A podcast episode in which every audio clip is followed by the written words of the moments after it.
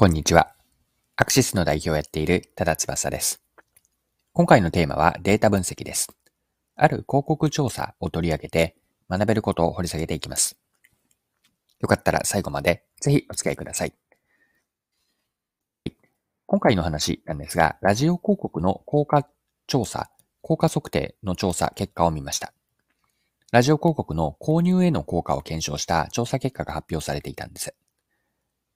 でこの調査では、ラジオアプリのラジコの聴取データと、ポンタの小池屋商品群の購買データを使っての分析です。小池は、あの、カラムーチョとかで有名なお菓子、小池屋の商品です。で、まず結果から見ていきたいんですが、調査対象としたラジオ番組が小池屋歌えるなんですね。でこの小池屋歌えるでリスナーの小池屋全商品の購買率をヘビーリスナー、ライトリスナー、ポンタ会員平均と比較しています。でちなみにヘビーリスナーというのは、提供コーナーを2回以上聴取している人なんですが、期間中においてですね、結果が、このヘビーリスナーの小池屋の全商品の購買率が、ポンタ会員平均と比べて7.6倍になったとのことなんです。で、気になったのは、調査対象のラジオ番組なんです。小池屋歌えるという番組そのもので小池屋を扱っている番組が調査の対象になっているんです。一般的にはラジオ広告というのは番組の中身とは直接は関係がなく、番組の前後であったり途中に広告が入りますよね。一方のこの小池屋歌えるというのは番組全体で小池屋をフィーチャーして訴求しているものなんです。で、この番組でなぜ気になったかというと、今回の調査であえて問いたいことがあって、それはこの調査設計でラジオ広告が購買に効果があったと本当に言っていいのかまあ、先ほどヘビーリスナーが7.6倍とあったんですが、この効果をこの調査設計で本当にそう言っていいのか、ここに、ま、えて、疑問を呈したいというか、問いたいと思ったんです。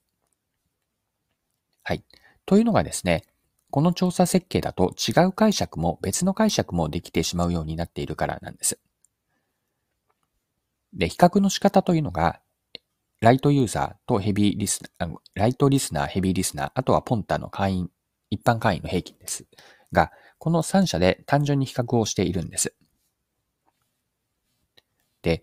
えっと、調査では対象としたラジオ番組が小池屋歌えるというそもそも小池屋のことが好きであろうリスナーが多そうなので、まあ、するとですね、今回の調査設計からは、これから言う次の両方のことが言えてしまうんです。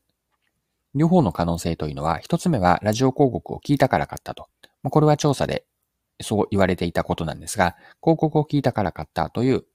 うんと、ま、望ましいというか、これを言いたかったというもの。で、もう一つの可能性があって、それは小池屋のお菓子を多く買う人がラジオを聞いていたと。つまり、もともと多く小池屋を買っている人に広告が当たったに過ぎないと。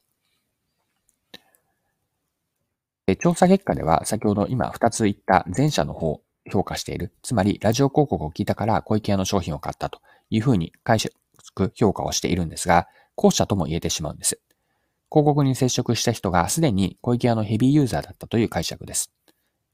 すなわち、調査したラジオ広告を聞く前の段階で、すでに小池屋のヘビーユーザーだった可能性があるわけです。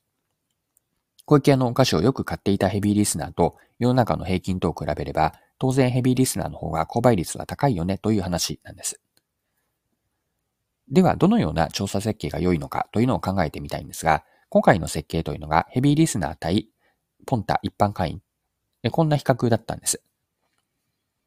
でもしですね、ここにラジオ広告が購買に効果があったというためには、比較方法を変えるとより正確に検証ができます。ヘビーリスナー対一般の人々ではなくてですね、ラジオ広告を聞いた人の前後変化対広告を聞いてい聞いていない人の同じ期間の前後変化。この比較の比較、単純な比較ではなくて、比較の比較をするという調査設計。こうすれば、本当に、その、えっと、広告を聞いて、こう、買ったのかどうかというのがわかる設計になるんです。ラジオ広告を聞いた人の、その前後の変化と、その同じ期間における広告を聞いてきた、聞いていない人の同じ期間の変化です。はい。でここまでが今回のラジオ広告の購買率の調査結果の話だったんですが、この後、もう少し学びを一般化して何が言えるのか、どんな教訓があるのかについて掘り下げていきたいと思います。で今回の話、学びを一般化すると、分析とは何かに示唆があるんです。結論から先に言うと、分析とは比較によって情報や示唆を出すことです。分析というのは、意思決定とか行動につなげるためにあると。あくまで分析は手段なんです。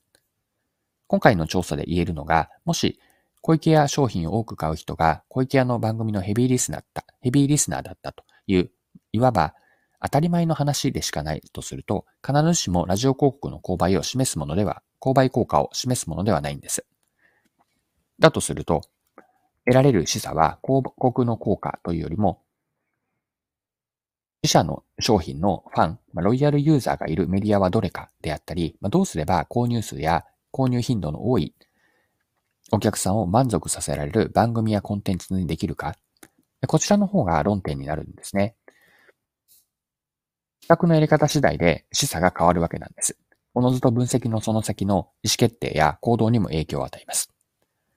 さっき分析とは比較によって示唆を出して意思決定や行動につなげることとしました。比較の前提として大事になるのは、そのデータはどのように集計、収集されたのか。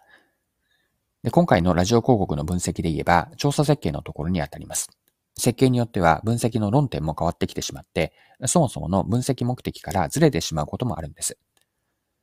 設計という、どういう目的で、誰がいつどこで何を使って誰からどのようにデータを収集したのかを把握しておく重要性がここにあるんです。分析は目的達成のための手段に過ぎません。でこの認識を忘れないようにしたいなと。ビジネスで成果を出す分析にするためには、これから言う次のような問いを持って分析に臨むといいです。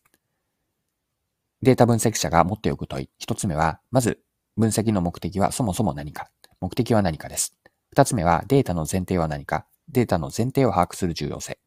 三つ目が、分析結果から要するに何が言えるのか。例えば、因果関係は本当に成り立つのかと。まあ、こういったことですよね。で、四つ目というのが、結果や示唆は何の意思決定や実行にどう使われるのか。こういった問いを持っておくといいのかなと思っています。そろそろクロージングです。今回はラジオ広告の広告検証の広告効果検証の調査からデータ分析に学べることについて見てきました。最後に学びのポイントまとめておきましょう。分析の本質とは何かという話を学びにつなげたんですが、分析とは比較によって示唆を出して意思決定や行動につなげることにあります。分析、データ分析は目的達成のための手段で、分析者が掘り下げるべきというのは、目的は何か、データの前提であったり、分析結果から要するに何が言えるのか、また、結果や得られた示唆は次に何に使われるのか、どんな意思決定や実行にどう使われるのか、これを意識して持っておきたいです。今回も貴重なお時間を使って最後までお付き合いいただきありがとうございました。それでは今日も素敵な一日にしていきましょう。